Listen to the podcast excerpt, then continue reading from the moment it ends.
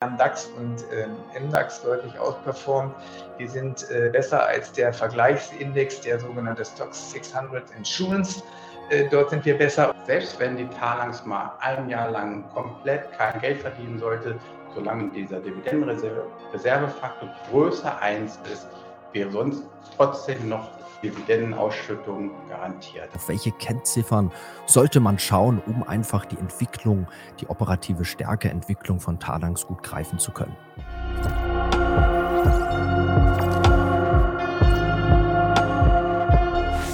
Herzlich willkommen auf dem YouTube-Kanal der SDK Schutzgemeinschaft der Kapitalanleger. Mein Name ist Paul Petzelberger und heute erwartet euch wieder einmal eine spannende Unternehmenspräsentation zur groben Einordnung. Zu Beginn gibt es immer eine Präsentation seitens des Unternehmens und im zweiten Part folgt dann die Q&A-Session. Unsere Teilnehmer haben stets die Möglichkeit, viele Fragen und Nachfragen zu stellen. Also könnt ihr euch definitiv auf eine spannende Diskussion freuen und wir freuen uns natürlich, wenn euch das Format gefällt, ihr dem Video ein Like gebt, unseren Kanal abonniert und gerne fleißig fleißig mit kommentiert. Lasst uns eure Meinung wissen und abonniert auch unseren Newsletter, damit ihr bei zukünftigen Veranstaltungen gerne mal live mit dabei sein und Fragen stellen könnt. Nun aber viel Spaß mit dem Video. Hallo und herzlich willkommen. Schönen guten Abend in die Runde. Ich darf in den nächsten Minuten etwas über die Talangs äh, näher bringen und würde auch direkt starten mit der Präsentation. Ich muss das noch zum Weiterklicken bringen. Wir haben ein bisschen technische Schwierigkeiten. Da haben wir es. Wunderbar.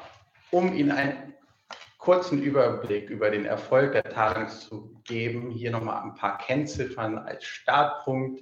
Wir befinden uns Ende Januar, bedeutet, im Februar werden wir die ersten vorläufigen Zahlen für die 2022er Jahresergebnisse veröffentlichen. Von daher werden wir hier heute immer noch auf Basis 2021er Werte sein, ein bisschen über neun Monatsergebnisse 2022 arbeiten und so wie im Kapitalmarktkonferenz in Frankfurt im Dezember kommuniziert, auch so ein bisschen Einblick schon in erwartbare Werte für 2022 geben. Ja, die Talangs ist ein stark wachsendes Versicherungsunternehmen und das ist auf der linken Seite dargestellt. Wenn Sie gucken, von 2021 die fünf Jahre zurück, ist ein Prämienwachstum, ein Bruttoprämienwachstum von 8 Prozent im Durchschnitt gewesen und in 2021 sogar nochmal eine Steigerung um plus 11 Prozent. Also ein sehr, sehr schnell und stark wachsendes Unternehmen, deutlich stärker als die Peer Group. Da kann man sagen, schnell wachsen, das ist ja einfach. Deswegen ist es wichtig, dass wir profitabel gewachsen sind. Und das sehen Sie in der Mitte. Wenn man die fünf Jahre Durchschnittseigenkapitalrendite betrachtet, so lag die bei 8% und in 2021 sogar bei 10%. Das heißt, die Talax ist nicht einfach nur gewachsen, sondern sie ist sehr profitabel gewachsen. Und auf der rechten Seite als dritte Säule die Resilienz. Eine wichtige Kennziffer für die Resilienz ist die Solvenzquote und die liegt in der Talangs bei über 200 Prozent zum Jahresende 2021. Bedeutet, ein Krisenszenario, was alle 200 Jahre eintreten würde, könnte die Talangs gut stemmen, wenn sie allein 100 Prozent Solvenzquote hat und wir haben über 200 Prozent, also sehr, sehr resilient. Dann unten sehen Sie eine Kennziffer von 3 Milliarden Euro.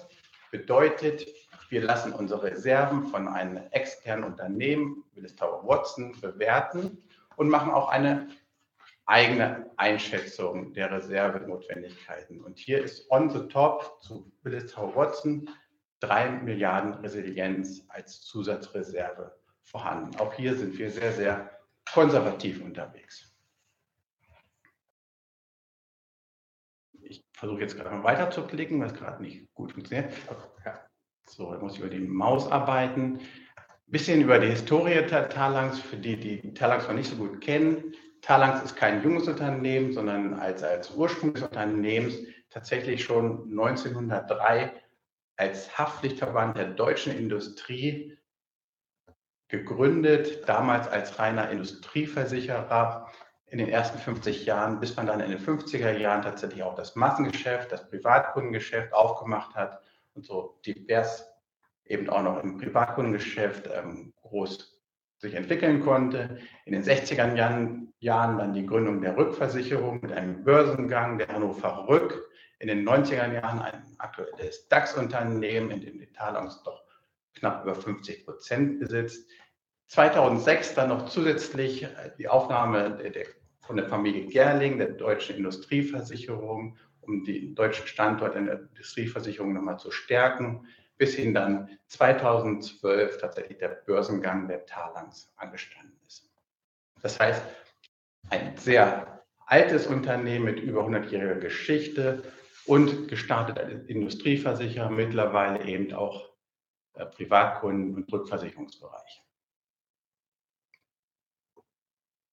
So, und dass die Talangs kein reines deutsches Unternehmen mehr ist, das sieht man hier ganz beeindruckend. Die Zentrale ist zwar in Hannover, aber aktiv ist die Talangs tatsächlich auf fünf Kontinenten mit mehr als 175 Ländern. Das heißt, dort sind sie aktiv. Und wenn man betrachtet, in der Welt gibt es ungefähr 200 Länder, so ist 175 Länder doch eine ordentliche Anzahl. Das heißt, dort gibt es Tochtergesellschaften, dort gibt es äh, ausländische Niederlassungen oder inter, über internationale Programme werden die Kunden aus dem lokalen Bereich mitbegleitet. Gemacht wird das, die Erfolgsbasis sind die 24.000 Mitarbeiter weltweit. Ungefähr die Hälfte aller Mitarbeiter ist dabei im Ausland und die andere Hälfte ist in Deutschland. Ein paar wichtige Fakten. Die Bruttoprämie 2021 betrug ungefähr 45 Milliarden, um hier nochmal eine Größenordnung zu geben. Das wäre oder das war zu dem Zeitpunkt der drittgrößte Versicherer in Deutschland und der sechstgrößte Versicherer in Europa, also wirklich großer Versicherungsplayer. Nettogewinn 1,01 Milliarden, erstmalig tatsächlich die Milliardengrenze geknackt, ein toller Erfolg, haben wir uns sehr darüber gefreut. Die Kapitalanlagen betrugen 136 Milliarden, hauptsächlich Bonds mit einer Low-Beta-Strategie. Das Eigenkapital 10,8 Milliarden in selber Höhe. Ende 2021 war die Marktkapitalisierung auch 10,8 Milliarden. Würde man heute mit dem aktuellen Aktienkurs mal schauen, ist noch fast eine Milliarde hinzugekommen mit 11,6 Milliarden Marktkapitalisierung, getrieben durch die tolle Kursentwicklung in den letzten Monaten und Wochen. Ja, und dann Geschäftsmix auf der rechten Seite, wie schon berichtet, eigentlich mal als Industrieversicherer gestartet in der Erstversicherung, mittlerweile aber deutlich breiter gestreut. Und das sehen Sie auch hier an den Bruttoprämien und dem Nettogewinn, dass die Rückversicherung und die Erstversicherung ungefähr die Hälfte der Bruttoprämie und auch des Nettogewinns ausmacht. Die Rückversicherung minimal größer, aber die Erstversicherungsbereiche fast genauso groß. Was heißt Erstversicherung in der Talangs? Dort gibt es drei Segmente mit einer Mehrmarkenstrategie, hauptsächlich die Marke HDI bekannt hier in Deutschland als größte Marke in der Industrieversicherung dann auch tatsächlich reine HDI, äh, weltweit operierend in ganz vielen Sparten, unterschiedliche Versicherungslösungen. Dann haben wir den Privatkundenbereich in Deutschland, ähm, auch eine Größe mit mehr Marken und im Privatkundenbereich international. Und wenn Sie dann nach unten schauen, dort haben wir mal die Bruttoprämie und den Nettogewinn pro Segment abgebildet. Und wenn Sie das anschauen, so stellen Sie fest, dass jedes einzelne dieser drei Segmente ungefähr wiederum gleich groß ist, sowohl bei der, Netto, äh, bei der Bruttoprämie als auch beim Nettogewinn. Bedeutet, wir haben eine schöne Diversifizierung in den Erstsegmenten wenn wir dann die vierte Spalte, die Rückversicherung über die Hannover Rück insbesondere sehen, dann ist das ungefähr gleich so groß wie die Erstversicherungssegmente. Ja, und dieses ausgewogene Geschäft sieht man auf der linken Seite eben auch nicht nur in den Segmenten in der Industrie, Privatkunden, und Rückversicherung, sondern eben auch, wenn man klar, wenn man über 175 Länder vertreten ist, dann ist man natürlich auch in fast allen Regionen vertreten. Und das kann man hier ganz gut sehen. Deutschland ist ungefähr 20 Prozent der Prämie, der restliche Teil Europas 30 Prozent und außerhalb Europas liegen ungefähr 50 Prozent. Auch hier haben wir eine schöne Diversifizierung, was unser Risikoprofil stärkt. Die Kapitalanlagen 136 Milliarden, vorhin schon erwähnt, hauptsächlich Anleihen 87 Prozent, nur ganz wenig Aktien und das alles mit Hilfe einer Low-Beta-Strategie auch sehr erfolgreich unterwegs mit einem niedrigen Kapitalmarktrisiko. Die Solvenzquote schon erwähnt Und auf der rechten Seite sehen Sie noch die mit den Ratings, die Finanzkraft des Unternehmens und wir lassen das durch zwei Ratingagenturen ähm, prüfen. Das ist einmal Standard Poor's und AM Best. Und wie Sie sehen, mit A+, das Talangs-Unternehmen steht super da.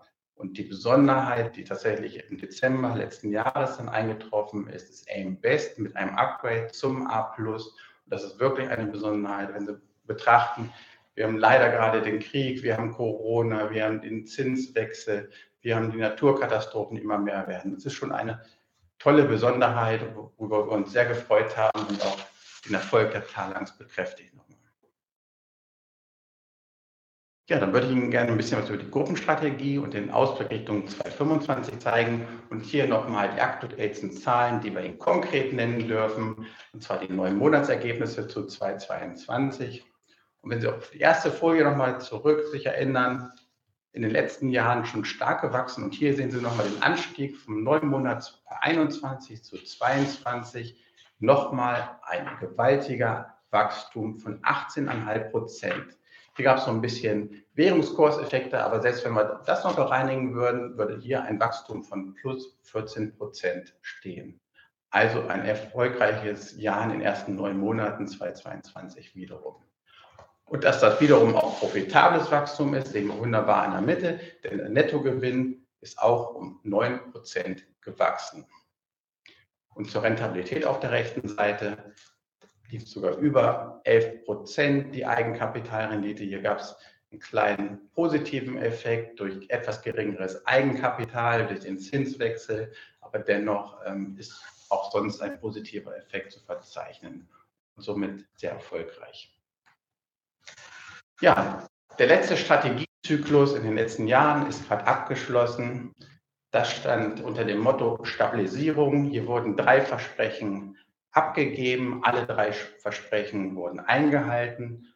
Und da haben wir uns entschieden, im Dezember in der Kapitalmarktkonferenz in Frankfurt drei neue Versprechen herauszugeben.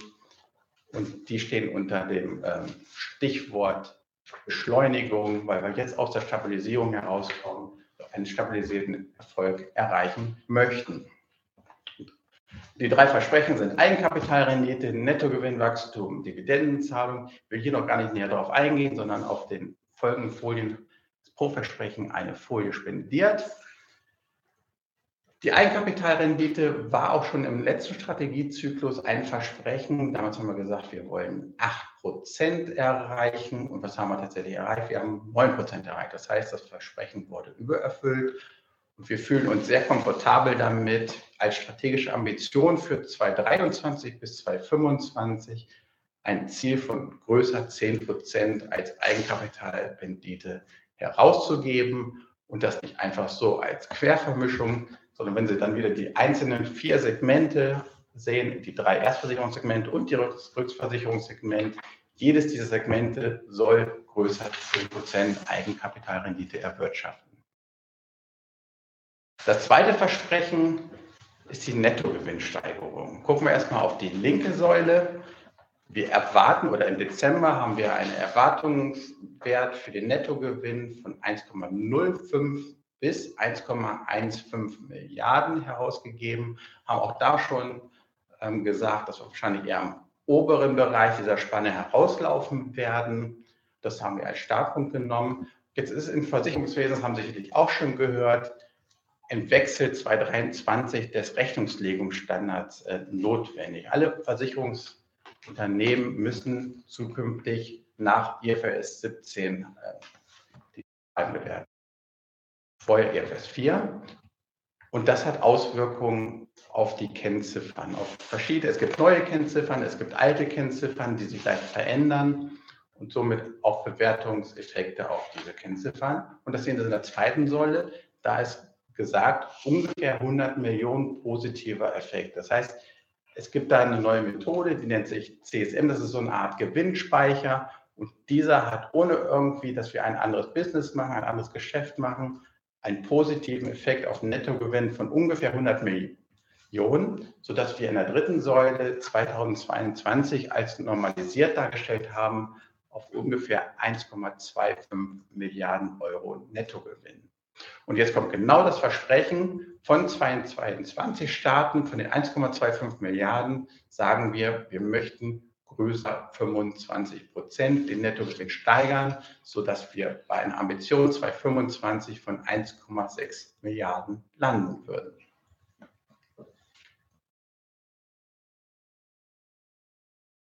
So, nett. Ein zu viel, nett. Dann das letzte Versprechen.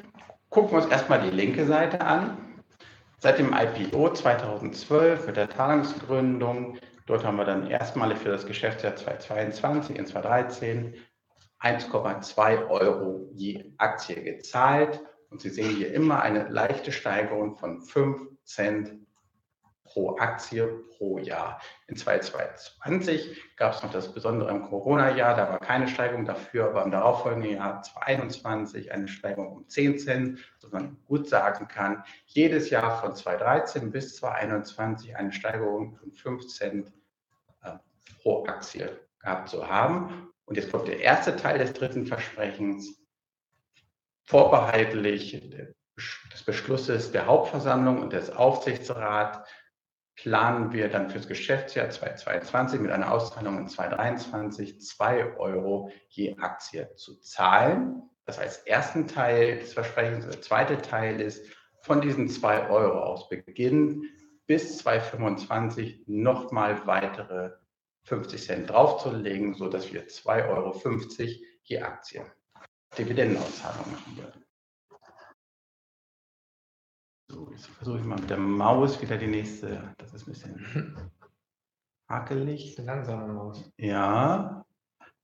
So, wunderbar. Und dass das nicht einfach nur gewürfelte oder leere Versprechungen sind aus unserer Sicht, sondern wirklich aus einer hohen Widerstandsfähigkeit herauskristallisiert, ist hier auf der Folie nochmal anhand vierer Kennziffern ähm, dargestellt. Wir haben schon über die Solvenzquote von über 200 Prozent gesprochen. Zum neuen Monatsergebnis 2022 war die bei 211 Prozent. Und wir haben uns persönlichen Zielbereich von 150 bis 200 Prozent gesetzt, sind sogar über diesen Zielbereich aktuell hinaus und können somit dann auch noch weiteres Wachstum generieren und ermöglichen durch diese hohe Solvenzquote. Unten links Nochmal der Ergebnismix. Wir hatten darüber gesprochen, vier Segmente und jedes Segment hat einen unterschiedlichen Marktzyklus. Derzeit sind wir beispielsweise in der Rückversicherung in einem sehr harten Markt, das heißt mit sehr hohen Preisen, mit positiven Preisentwicklungen. In der Industrieversicherung ebenfalls. In der Privatversicherung ist es eher im normalen Bereich. Und auch die Länge dieser Marktzyklen ist sehr unterschiedlich, sodass sie sich gegenseitig aufheben können, sodass wenn ein Segment mal weicheren Markt hat und der andere einen härteren, sodass das ausgeglichen werden kann. Dann haben wir darüber gesprochen, wir sind in unterschiedlichsten Regionen unterwegs. Und meistens sind ja die Großschäden lokal gesehen. Also im letzten Jahr hatten wir in, in Australien eine Flut. In den USA hatten wir zum Glück nicht diese Großschäden wie in den Jahren davor in der gleichen Größenordnung. Aber wir hatten mit Bernd in, in Deutschland auch gerade einen großen Schaden. Und wenn diese lokalen Ereignisse eintreten, so hat man immer noch ganz viele andere Bereiche und Regionen, die das wieder abfedern können. Genauso das Gleiche mit den unterschiedlichen Sparten der Versicherung. Wenn es mal in der Feuerversicherung, dann gibt es auch eine Haftpflichtversicherung, Kfz-Versicherung, Lebensversicherung. Wir haben sehr, sehr viele unterschiedliche Arten, Sparten von Versicherungen, sodass das immer wieder kompensiert werden kann, wenn mal eine Sparte nicht ganz erfolgreich sein sollte, auf verschiedenen Gründen heraus. Über die starken Finanzratings haben wir schon gesprochen, über die wir uns gefreut haben. Unten rechts nochmal der hohe Dividendenreservefaktor abgebildet. Wir haben uns immer als Ziel gesetzt, den bei 1,5-fachen zu haben. Und was bedeutet das? Der hohe Dividendenreservefaktor. Das bedeutet, dass der Gewinnvortrag deutlich größer ist als die Dividendenausschüttung in einem Jahr. Das heißt, selbst wenn die Talangs mal ein Jahr lang komplett kein Geld verdienen sollte, solange dieser Dividendenreservefaktor größer 1 ist, wäre sonst trotzdem noch Dividendenausschüttung garantiert. Das heißt, wir sind hier bei 1,6. Wenn wir jetzt diese 2 Euro mal annehmen sollten, würden wir kurzfristig auf 1,2 runterfallen, würden aber versuchen, das sofort dann auch wieder aufzufüllen, um auf diese 1,5 fünffachen Reservefaktor wieder zu kommen.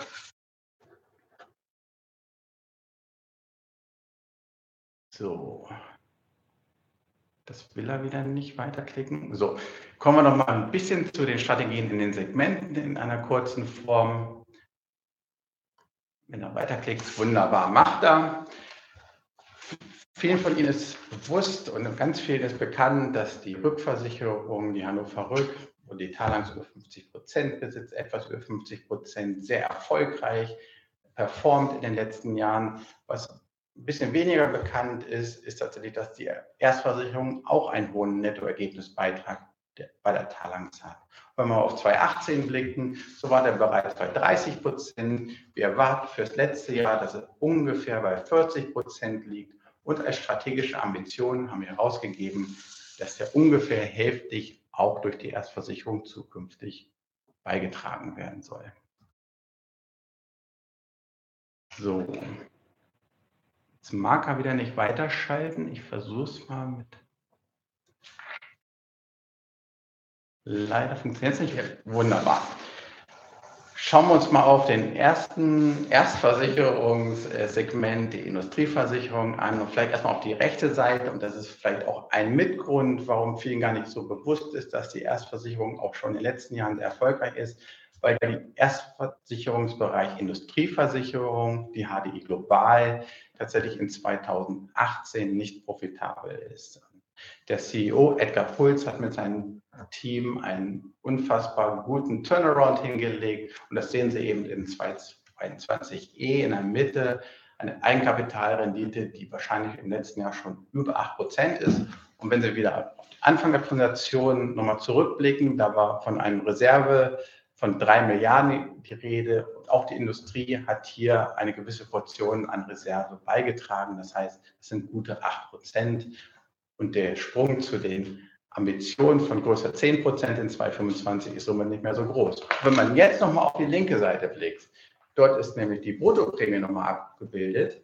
In 2018 war die Industrieversicherung 4,7 Milliarden groß und Ende 2022 mit einem Erwartungswert von 8,7. Das heißt, innerhalb von weniger Jahren ist die Industrieversicherung fast doppelt so groß geworden und plant bis 2025 auch noch mit größer 10 Milliarden auch nochmals größer zu werden. Also wahnsinnig schnell gewachsen und dabei hochprofitabel. Ein toller Turnaround, der dahingelegt wurde. Und das zweite Erstversicherungssegment Privatkunden Deutschland. Ähm, hier in den letzten Jahren auf der linken Seite abgebildet, ähm, kumuliert 2018 bis 2021 schon eine sehr, sehr hohe Gewinnabführung mit 450 Millionen. Und das soll in den nächsten Jahren nochmal gesteigert werden um 44 Prozent auf kumuliert 650 Millionen mit einer hohen Ausschüttungsquote von 90 Prozent, hat also einen, einen sehr, sehr hohen Cash-Beitrag im, im Talangs-Unternehmen. Genau. Und wenn man sich die Privatkunden Deutschland mal anguckt, das ist ungefähr drei Viertel Lebensversicherung und ein Viertel ähm, die normale ähm, Unfall-Schadenversicherung.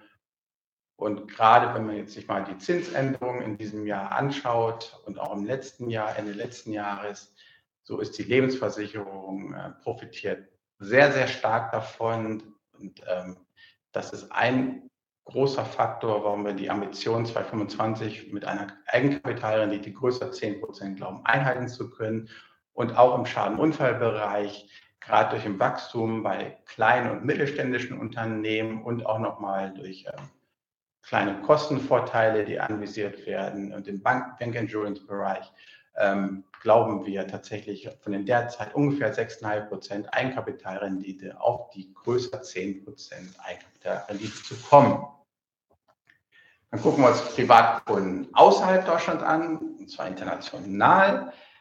Hier ist die hin, so wie wir sie nennen, möchte in den Top-Kernmärkten tätig sein, ist sie auch schon und das nochmal verstärken. Das heißt, die Kernmärkte sind insbesondere Osteuropa als auch Südlateinamerika und hier auch nochmal abgebildet mit Polen, Türkei, Brasilien, Mexiko, Chile. Sehr, sehr stark und auch sehr gut aktuell schon unterwegs in der Motorversicherung. Zukünftig soll aber im kompletten Non-Life-Bereich, im Schadenunfallbereich genau diese Größenordnung im Top-5-Bereich in den Kernländern erreicht werden. Und wenn man auf die rechte Seite schaut, ähm, die technische Exzellenz ist fast schon gegeben in, in und international. Denn die kombinierte Schadenkostenquote in den letzten Jahren war sehr, sehr, sehr stabil bei 96 bis 97 Prozent. Und so ist es auch nicht verwunderlich, dass 2018 und 2022 abgebildet bereits eine Eigenkapitalrendite von 8 bis 9 Prozent vorliegt. Das heißt, der Sprung zu größer 10 Prozent ist nicht mehr groß. Und ähm, dabei ist die ähm, Privat- und Internationalbereich auch sehr schnell gewachsen, sowohl organisch als auch über den M&A-Leiter anorganisch und plant eben auch noch weiteren Wachstum. So, last but not least möchte ich gar nicht so viele Worte darüber verlieren, weil es eine eigene Gesellschaft ist und hier sagt unser Konzern-CEO Thorsten Leue auch eigentlich immer nur weiter so, weiter den Markt outperformen, weiter über 10% bleiben, macht weiter und ähm, top und viel mehr sagt er auch immer gar nicht dazu in seinen Präsentationen. Deswegen möchte ich auch gar nicht mehr viel dazu sagen und würde damit erstmal den Präsentationsbereich abschließen. Mhm. Und jetzt stehen wir für Fragen bereit. Ein paar habe ich schon aus dem Augenwinkel gesehen. Ja, vielen Dank, Herr Olinski, für die Präsentation. Wirklich beeindruckende Zahlen, die Sie da uns präsentieren können. Talangs wirklich großer Konzern, breit aufgestellt, diversifiziert und ja, stolze Wachstumsraten. Also ähm, sehr beeindruckend. Ich denke, der Aktienkurs, Sie haben es ja auch selber gesagt, hat das auch gut honoriert jetzt so in den letzten Wochen. Ähm, wir sind ja nahe Allzeithoch. Das heißt, wir haben hier wahrscheinlich auch wenig Teilnehmer, die irgendwo im Minus sind mit der Talax-Aktie. Ähm, es gibt ja auch die Dividenden, die man eh auch nochmal berücksichtigen müsste. Also eine sehr erfolgreiche Entwicklung, aber umso spannender natürlich jetzt nochmal tief hier einzusteigen. Wir haben ja, Herr Sablowski, Sie haben es schon gesagt, viele, viele Fragen hier schon zweistellig und darum springen wir doch einfach mal direkt rein. Die erste Frage, warum ist Talangs oder kommt Talangs eigentlich nicht in den DAX? Und eine zweite Frage, die ja damit wahrscheinlich gut verbunden ist und ist schon halb beantwortet. Äh, wie sieht die Aktionärstruktur aus?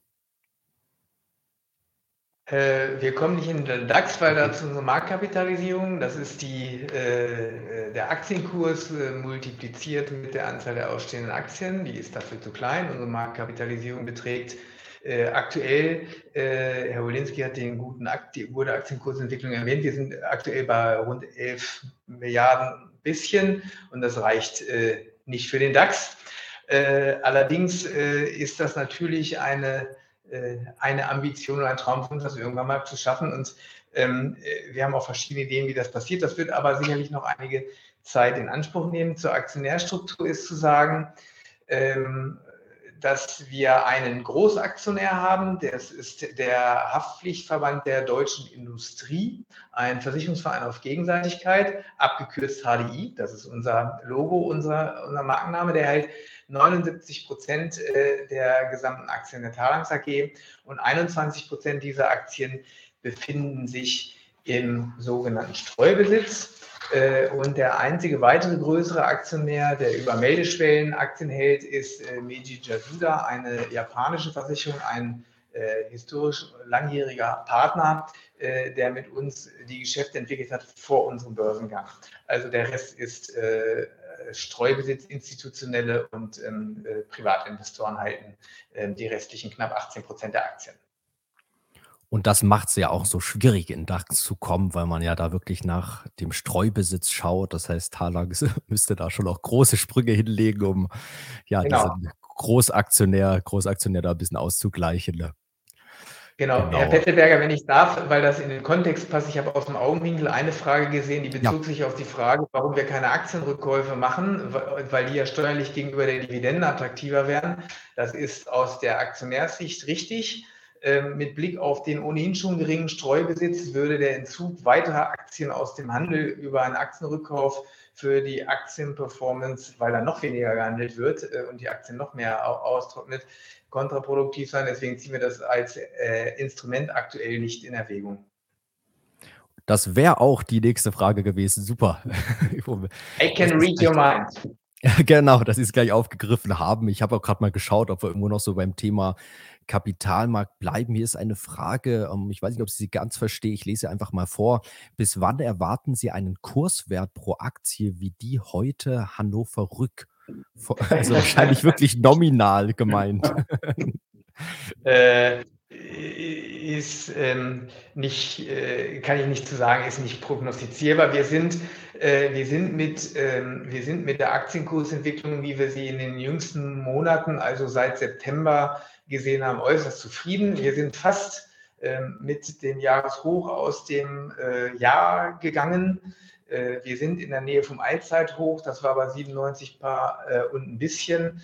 Äh, wir haben im letzten Jahr das war allerdings äh, angesichts der schlechten Gesamtmarktverfassung nicht so schwer. Der Versicherungssektor insgesamt war deutlich besser als der, äh, als der Gesamtmarkt, aber DAX und ähm, MDAX deutlich ausperformt. Wir sind besser als der Vergleichsindex, der sogenannte Stocks 600 Insurance. dort sind wir besser und von unseren direkten Peers, wir vergleichen uns ja mit einer äh, gewissen Anzahl von ähm, Wettbewerbern direkt da gehört eine AXA, eine Zürich, eine VIG, äh, eine Munich Re dazu. Drei davon waren besser. Dazu gehört übrigens unsere Tochtergesellschaft Jan Rück und die Munich Re und die Zürich. Äh, die sind die einzigen Versicherungsaktien äh, in Europa aus unserer Peer Group, aus unserer direkten Peer Group, die vom Aktienkurs besser abgeschnitten haben. Also sagen, wir sind eigentlich ganz zufrieden. Ob wir jemals dahin kommen in absoluten Zahlen, wo Jan Rück ist, vermag ich jetzt nicht zu sagen. Aber wir würden uns alle gemeinsam mit Ihnen, unseren Aktionären, freuen, sollte das eines Tages tatsächlich eintreten. Super, wir gehen gleich mal weiter. Ähm, wobei, hier kommen noch weitere Fragen zum Thema Kapitalmarkt rein, dann greife ich die mal gleich mit auf. Ein Teilnehmer hat gut zugehört. Ähm, diese Annahme, dass bei Aktienrückkäufen der Streubesitz ja weiter äh, sinken würde, dann stellt hier ein Teilnehmer die Frage, darf man daraus schließen, dass HDI nicht daran denkt, Anteile zu verkaufen? Wissen Sie da was seitens oder in der ER-Abteilung?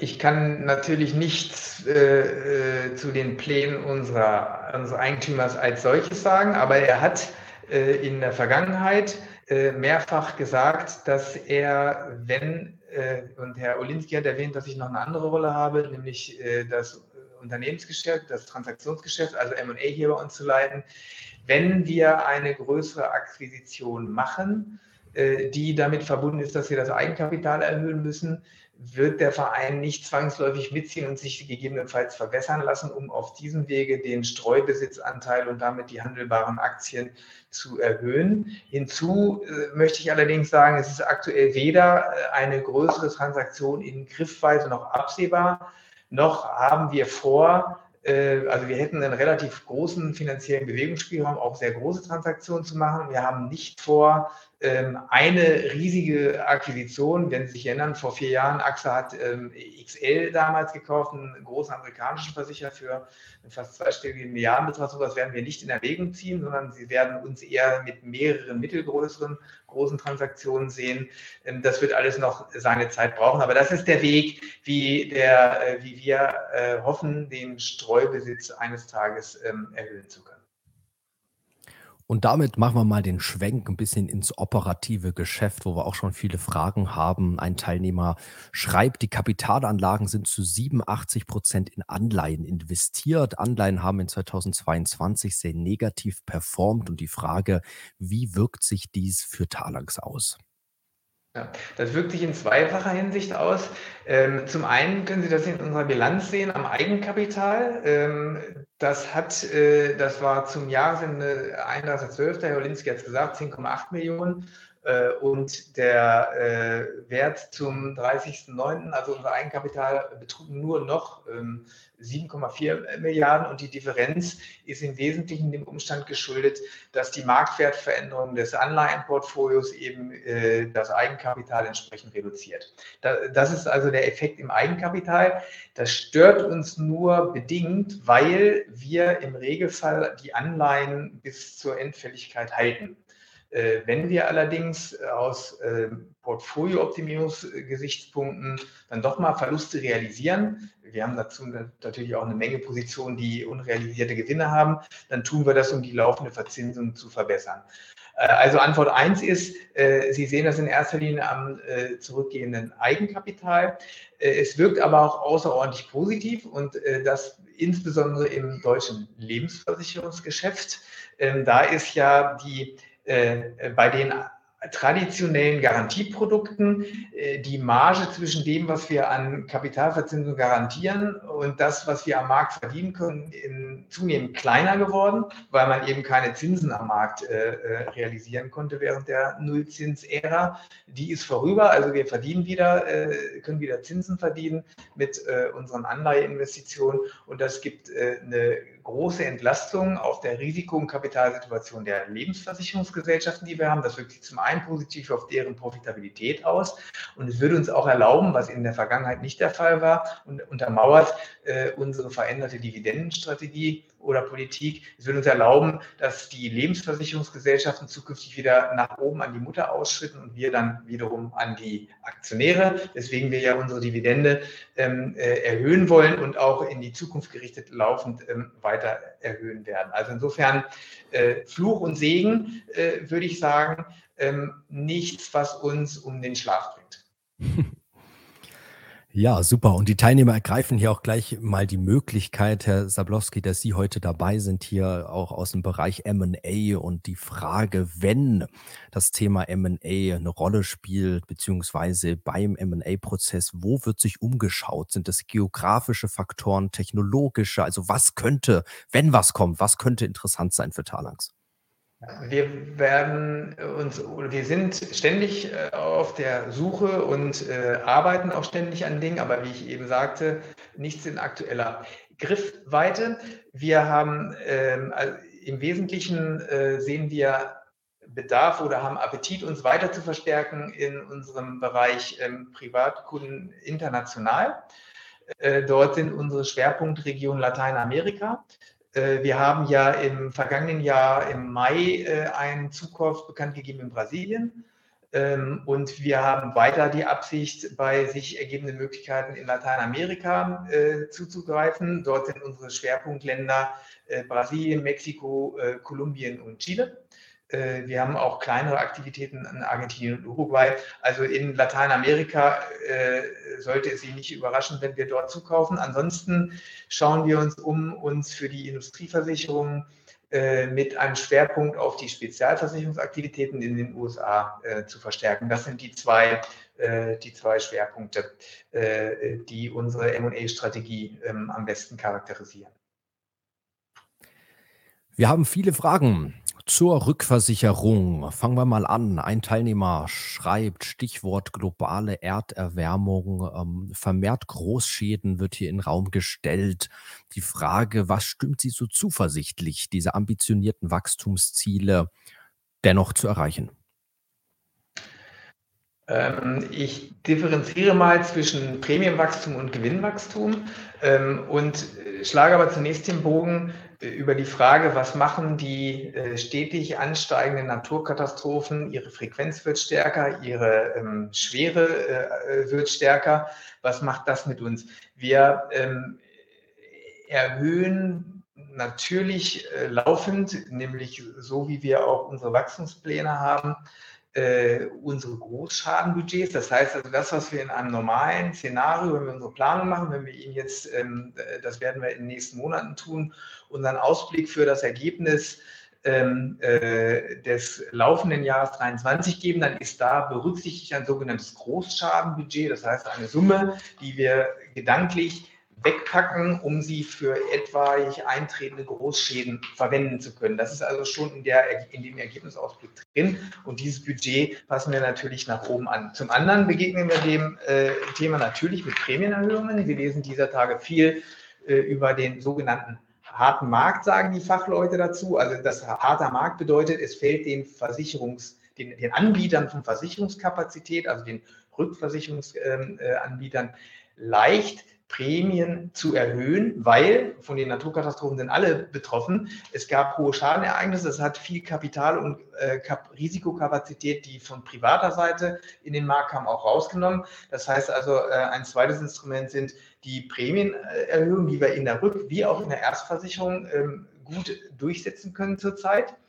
Äh, und das dritte ist eigentlich das Allerwichtigste. Herr Olinski hat Ihnen gezeigt, wie diversifiziert unser Portfolio ist. Äh, das heißt also, wir haben insbesondere in unseren Privatversicherungsaktivitäten äh, eine hohe Diversifizierung. Da ist man im Regelfall weniger betroffen von Großschadenereignissen.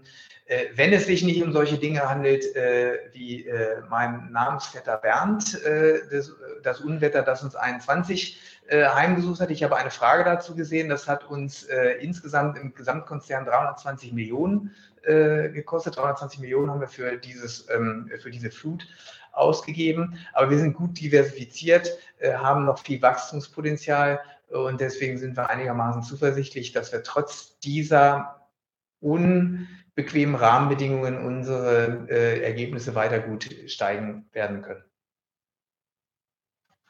Vielen Dank auch für das direkt spontane Aufgreifen hier von Fragen. Das ist ja wirklich wie ein Fluss hier, die Beantwortung. Klasse. Ähm, wir haben natürlich aber noch weitere Fragen. Wir sind noch nicht durch. Ähm, ein Teilnehmer spricht das Thema IFRS an und fragt, woher kommt der Zwang nach IFRS 17 zu bilanzieren und ab wann ist das ein einzuhalten? Gesetzlicher Standard, also insofern ein Gesetzeszwang, das anzuwenden, äh, gilt ab 1. Äh, Januar diesen Jahres. Das heißt also, wir werden dieses Jahr erstmalig nach dem neuen äh, Standard bilanzieren. Und der Grund für die Einführung dieses Standards liegt darin, dass man in dem alten Bilanzierungsstandard ähm, Versicherungsbilanzen und Gewinn- und Verlustrechnungen schwer miteinander vergleichen kann. Das hat unter anderem damit zu tun, dass das Lebensversicherungsgeschäft äh, ungewöhnlich abgebildet ist. Das Lebensversicherungsgeschäft hat nach dem alten Bilanzierungsstandard IFS 4 ähm, äh, hat es zum Beispiel den Sparanteil, wenn jemand für seine Altersversorgung Lebensversicherung anspart, der Sparanteil wurde als Umsatz ausgewiesen.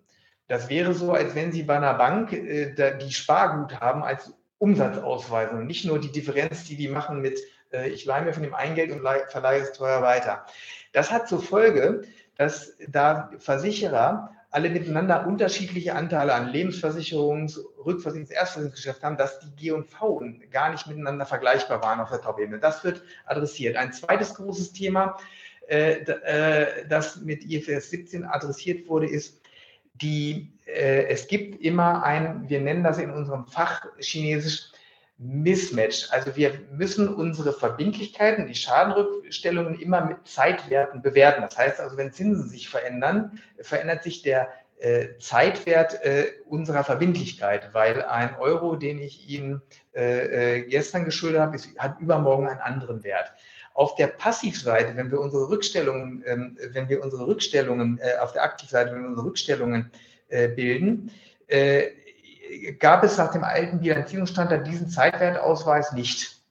Äh, und das ist jetzt angeglichen. Beide Seiten atmen jetzt, äh, so wie die Zinsen sich entwickeln. Und es kommt dazu zu einem stabileren Ausweis des Eigenkapitals. Ähm, das sind so zwei technische Aspekte, äh, die ich herausgegriffen habe, um zu illustrieren, dass der neue Bilanzierungsstandard ähm, einen großen Vorteil bringt in Bezug auf die Vergleichbarkeit der ähm, Versicherungsindustrie mit anderen Industrien, aber auch der Versicherer untereinander. Allerdings möchte ich auch dazu sagen, wer die Presse aufmerksam verfolgt hat, das möglicherweise dieser Tage gelesen. Zum einen würde es, glaube ich, eine gewisse, möglicherweise lange Zeit äh, dauern, bis wir uns alle an diesen neuen äh, Standard gewöhnt haben, wie das genau zu lesen und wie das zu interpretieren ist. Sie werden zum Beispiel sehen, ähm, Herr Olinski hat Ihnen gesagt, wie viel Prämien wir verdienen. Wir haben zum Jahresende gesagt, wir gehen davon aus, dass das über 50 Milliarden über das Gesamtjahr sein werden. Die Prämien werden runtergehen im nächsten Jahr, weil wir die Sparbeiträge aus unserem Lebensversicherungsgeschäft nicht mehr in, äh, in der, äh, in der Topline zeigen. Unsere Combined Ratios werden anders aussehen. Also da wird es eine lange Zeit geben, sich dran zu gewöhnen. Und dazu muss man auch sagen, es gibt weiter individuelle ähm, Auslegungsmöglichkeiten bei oder Wahlmöglichkeiten für bestimmte Parameter, wie man zum Beispiel seine Verbindlichkeiten abzinst äh, und so weiter und so fort. Ähm, also nochmal zusammenfassend, Gesetzeszwang soll zu einer besseren Vergleichbarkeit der neue Standard führen von Versicherern untereinander und Versicherungen mit anderen Industrie- äh, oder Dienstleistungsunternehmen vermutlich mehr kritisch mit Blick auf IFRS anstatt kritisch mit Blick auf Talangs hier die Nachfrage, was hat das denn gekostet für Talangs, diese Umstellung bei IFRS an IT und Verwaltungsaufwand? Ähm, haben Sie da irgendwo eine grobe Richtung, was das hier so verursacht hat bei Talangs? Ich habe keine spezifische Zahl, kann ich aber sagen, dass es eine große dreistellige Zahl war. Das ist ja ein Projekt, das über mehrere Jahre gelaufen ist. Hier waren Herrscharen von Kollegen und auch externen Beratern jahrelang mit der Vorbereitung beschäftigt. Also es war eine große dreistellige Zahl, ich kann sie aber nicht genau ähm, beziffern. Und da die Frage hier auch oder schon andere Fragen auch durch einen HV-Sprecher auch bei uns bei der STK kamen, passt hier doch auch super eine Frage. Die HV 2023, wird die wieder oder soll die wieder in Präsenz stattfinden oder bleibt das virtuell? Äh, wir haben noch keine abschließende Entscheidung getroffen. Äh, wir schauen uns ähm, jetzt erstmal an, es gibt ja jetzt in Kürze erste virtuelle ähm, Hauptversammlungen, die Siemens-Familie macht es, ThyssenKrupp äh, macht es. Wir schauen mal, ähm, was dort für Erfahrungen gesammelt sind. Insgesamt sehen wir, dass das neue gesetzgeberische Rahmenwerk eine virtuelle, einen virtuellen Dialog so ermöglichen könnte oder sollte, deswegen gucken wir jetzt mal, wie die ersten ähm, HVs laufen, wie wir ihn von einer Präsenzveranstaltung gewöhnt sind. Also nicht mehr so wie im letzten Jahr, Sie schicken uns Ihre Fragen und wir lesen Ihnen die Antworten vor, sondern wir werden mit dem neuen gesetzlichen Rahmen in der Lage sein, ähm, über die Videokommunikation einen wirklichen Dialog zu haben. Der ist immer noch anders als ein Präsenzdialog, äh, aber wir haben auch gesehen, äh, dass die Teil Teilnehmerquoten in der virtuellen HV oder in den virtuellen Hauptversammlungen, die wir die letzten drei Jahre Corona-bedingt abgehalten haben, höher waren als die Präsenzveranstaltungen. Also es gibt vielerlei Dinge miteinander abzuwägen. Äh, insgesamt begrüßen wir äh, die Möglichkeit, das äh, Format der Hauptversammlung modernisieren zu können, haben vorbehaltlich einer endgültig noch zu treffenden Entscheidung durchaus eine Präferenz, auch wieder das virtuell zu machen. Wir kommen schon so langsam zu den letzten Fragen. Wir haben hier noch zwei Fragen, äh, also noch ein paar weitere auch, aber hier auf jeden Fall auch noch mal zwei Fragen zum Erstversicherungsgeschäft hier mal zur Abwechslung. Die eine Frage in Europa schreibt ein Teilnehmer, droht ein Provisionsverbot für den Vertrieb. Wäre das Erstversicherungsgeschäft der Talangs davon betroffen? Äh, ja und nein. Äh, ein Provisionsverbot oder so, äh, wie wir den in Deutschland ja jetzt bereits haben, den sogenannten Provisionsdeckel, also die Deckelung von Provisionen, betrifft in erster Linie die, ähm, die vertreibende Bank. Also ähm, das heißt, ähm, streng genommen würden wir davon profitieren, wenn die Vertriebsprovisionen gedeckelt sind. Aber es hat natürlich auch Einfluss wiederum auf die Vertriebsleistung, weil jemand, der dann weniger verdient, möglicherweise auch nicht mehr so viel vertreibt. Momentan sehen wir eine weiterhin ähm, äh, zufriedenstellende Dynamik in dem Geschäft.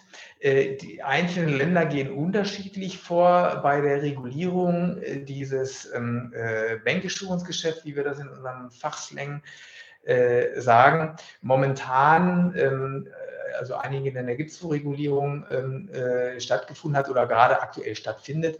Äh, momentan äh, haben wir in keinem dieser Fälle entweder eine massive Bedrohung unserer Geschäftsaktivitäten gesehen, noch fürchten wir den Entzug der Existenzgrundlage, wenn es zu einer Regulierung, ähm, wenn es zu einer Regulierung kommt. Ähm, und insofern müssen wir mal schauen und abwarten, was da noch passiert. Dann eine weitere Frage. Ich nehme mal an, sie bezieht sich aufs Erstversicherungsgeschäft, wobei sie sehr detailliert ist. Ich weiß jetzt gar nicht, ob Sie das so detailliert reporten. Ne? Also die Frage ist, wie viel Ihrer Prämieneinnahmen in Prozent Sie mit der Targobank generieren? Ich bin in Prozentrechnen schlecht, kann Ihnen aber sagen, dass wir im Jahr 2021 1,2 Milliarden mit der Tago äh, generiert haben. Davon entfällt der Großteil, nämlich äh, knapp 1,1 Milliarden auf das Lebensversicherungsgeschäft, also den Vertrieb von Lebensversicherungsprodukten und eine knappe, und knappe 100 Millionen äh, auf äh, Sachversicherungen. Super. Dann eine weitere gute Frage nochmal. Stichwort äh, Zinsniveau. Ein Teilnehmer fragt, geht aus Ihren geplanten Eigenkapitalrenditen hervor, dass Sie die relativ hohen Zinsen heute für länger anhaltend unterstellen? Auch, aber nicht nur. Ähm, also das Ergebnis wird, wird, natürlich positiv beeinflusst von der sich verändernden Zinslandschaft. Der primäre Ergebnistreiber ist aber, äh, Herr Wolinski hat Ihnen gezeigt, wie der Anteil ähm, der Erstversicherung am äh, Gesamtkonzernergebnis äh, ist. Er hat sich von ähm, 35 Prozent 2018 auf deutlich über 14, 40 Prozent gesteigert. und wir hatten zwei unserer drei Aktivitäten, zwei unserer drei Segmente äh, waren in, äh, in Schwierigkeiten. Nämlich das eine war das Industriegeschäft, das musste beginnend mit 2018 saniert werden. Das die Sanierung ist abgeschlossen. Äh, und dasselbe betrifft das deutsche Privatversicherungsgeschäft. Das heißt also, wir erwarten Gewinndynamik und Impulse daraus, dass diese Geschäfte jetzt wieder angreifen können und sich nicht mehr so stark mit sich selbst beschäftigen müssen. Dann noch mal eine Frage zum Thema M&A. Ein Teilnehmer hakt noch mal nach: Wäre ein Kauf der VIG aus Österreich keine sinnvolle Ergänzung in Richtung Osteuropa, da sie deutlich aktuell unterm Buchwert notiert? Wenn deren großer Aktionär äh, äh, einen solchen Vorschlag gegenüber offen wäre, dann könnte man darüber nachdenken, aber die sind ähnlich äh, konstituiert, konstituiert wie, äh, wie wir. Äh, insofern stellt sich die Frage nicht, weil sie äh, über die Börse keine Mehrheit erwerben können und wir, wir, werden, wir tätigen keine strategischen Akquisitionen, ohne eine Mehrheit erlangen zu können. Und ich gehe im Übrigen auch davon aus, dass äh, deren Großaktionär die ähm, äh, VIG genauso lieb hat wie unser Großaktionär uns, sodass sich die Frage nicht stellt, ähm, ist, glaube ich, kein realistisches äh, Szenario. Sehr aber auf einem Reißbrett in der Tat äh, verlockend aus. So, und jetzt sind wir abschließend nochmal beim Kapitalmarkt. Auch nochmal die Einladung an alle Teilnehmer. Also jetzt ist noch die Möglichkeit, wenn Fragen sind oder ich möglicherweise auch eine übersehen habe, dann jetzt nochmal die Fragen eingeben. Dann nehmen wir die natürlich auch gerne dran. Ansonsten haben wir hier jetzt nochmal zum Kapitalmarkt, kann ich hier mal so ein bisschen Feedback geben. Also ein Teilnehmer findet es ein bisschen schade, dass es keine Aktienrückkäufe gibt, wobei die Erklärung irgendwo schlüssig ist. Ein anderer weist halt auch nochmal darauf hin, dass wenn man jetzt mal Hannover Rück die Marktkapitalisierung anschaut, man ja wirklich einen enormen Discount hat. Also es wäre wie, als würde man das Erstversicherungsgeschäft quasi ja. umsonst bekommen. Darum vielleicht ja nochmal so ein bisschen die, äh, an Sie beide gefragt, was für Ideen gibt es, dass man vielleicht irgendwo diesen Discount noch weiter minimiert? Ja, also ich gucke gerade hier auf mein, äh, auf mein kleines iPhone, ähm, um das mal konkret in Zahlen zu kleiden. Also die Hanrück hat eine Marktkapitalisierung heute Börsenschluss 22,8, also die Hälfte davon sind 11,4. Äh, die Tagesmarktkapitalisierung 11,4. 11,7. Das heißt also, die Differenz zwischen 11,7 oder 11,75 und 11,4 ist der implizite Wert äh, des Erstversicherungsgeschäfts. Das ist nicht ganz geschenkt, aber fast geschenkt. Ähm, in der Tat, äh, das, so ist das. Ähm, wir haben jetzt in der Vergangenheit daran gearbeitet, an der Performance, also der operativen ähm, äh, Ertragskraft unserer Erstversicherung zu arbeiten. Das ist uns gelungen. Jetzt muss der nächste Schritt folgen, dass wir über die beschriebenen Maßnahmen, nämlich primär eine äh, Unternehmenstransaktion, die zu einer, mit einer Kapitalerhöhung verbunden ist, es gelingt, den Streubesitz den Streubesitz zu erhöhen. Ich will aber auch nochmal betonen, Herr Leue sagt das auch bei jeder sich bietenden Gelegenheit, wenn das gefragt wird, wir haben eine sehr hohe Ausschussquote bei M&A-Transaktionen. Also ich arbeite mit meinem M&A-Team äh, deutlich über 50 Prozent für den Papierkorb, weil wir bestimmte Dinge nicht machen, weil uns die Preise zu hoch sind, denn wir werden unsere äh, finanziellen Ziele nicht kompromittieren, um eine Transaktion machen zu können, um dann das Kapital erhöhen zu können. Also die muss ähm, Eigenkapital erhö Rendite erhöhen sein und die muss das Ergebnis pro Aktie steigern und nur dann werden wir auch eine größere Transaktion äh, machen. Also ein wichtiges Thema, aber in ruhigen und weisen Händen sozusagen, ohne etwas übereilt, überstürzt machen zu wollen. Hört sich schlüssig an. So, ein Teilnehmer, ja, schreibt, wiederholt noch meine Frage. Ich dachte, die wäre irgendwo so schon mitbeantwortet worden, aber jetzt stelle ich sie natürlich gern auch noch mal detailliert. Die Frage, wie viel Ergebniseffekt hatte ein Großschadenereignis wie das A Hochwasser in 2021. Wieso hat das nicht stärker im Ergebnis durchgeschlagen und von welchen Hauptfaktoren hängt das ab? Ja, also ähm, ich wiederhole das nochmal, das waren 320 Millionen im Jahr 2021 ähm, der, die Gesamtschaden, also Nettobelastung, ähm, das schlägt deswegen nicht so stark auf sein Ergebnis runter. Ich habe gerade Nettobelastung betont. Ich habe jetzt leider den Bruttowert nicht. Wir selbst kaufen auch Rückversicherungen wiederum ein. Das heißt, also wir geben einen Teil dieser Schäden äh, auch an Rückversicherer wiederum weiter. Das ist ein Ergebnisbildungseffekt. Und das zweite ist, wir planen, am, wenn wir unsere Unternehmensplanung aufstellen und Ihnen auf dieser Basis zu sagen, was wir für ein Ergebnis erwarten, planen wir ein gewisses Budget an Großschadenereignissen ein. Äh, und nur wenn dieses Großschadenbudget, das sogenannte, also der Summe aller Großschadenereignisse, mit denen wir in einem Basisszenario rechnen, nur wenn das überschritten wird, dann sehen Sie einen Ergebniseffekt. Es sei denn, Herr Wolinski hat Ihnen das eingangs an einer Folie gezeigt, wie viel sogenannter Resilienzreserven wir haben, also äh, ähm, konservative Überschätzung vielleicht von Schadenereignissen, die man auch nutzen kann, um Ergebniseffekte abzufedern. Das heißt also, wir haben ein kleines Instrumentarium äh, zur Hand, das uns hilft, ähm, hier ähm, ein bisschen Abfederung ähm, äh, herzustellen. Alles klar. Und dann kommen wir auch zur letzten Frage. Ja, ich denke, das rundet es vielleicht auch nochmal gut ab. In der Präsentation, Herr Olinski, sind Sie auch schon darauf eingegangen. Die Frage, an welchen Kennziffern möchte Talangs gemessen werden? Also jetzt auch so aus Aktionärssicht sage ich, auf welche Kennziffern sollte man schauen, um einfach die Entwicklung, die operative Stärkeentwicklung von Talangs gut greifen zu können? Wir haben uns dazu entschieden, dieses ähm, sehr zu vereinfachen. Es gibt eine wesentliche Kennzahl, auf die im Übrigen auch das äh, Management äh, verzielt ist. Das ist die Eigenkapital, also es auch ein paar mehr äh, Sachen verzielt, aber mit größtem Schwergewicht auf die Eigenkapitalrendite.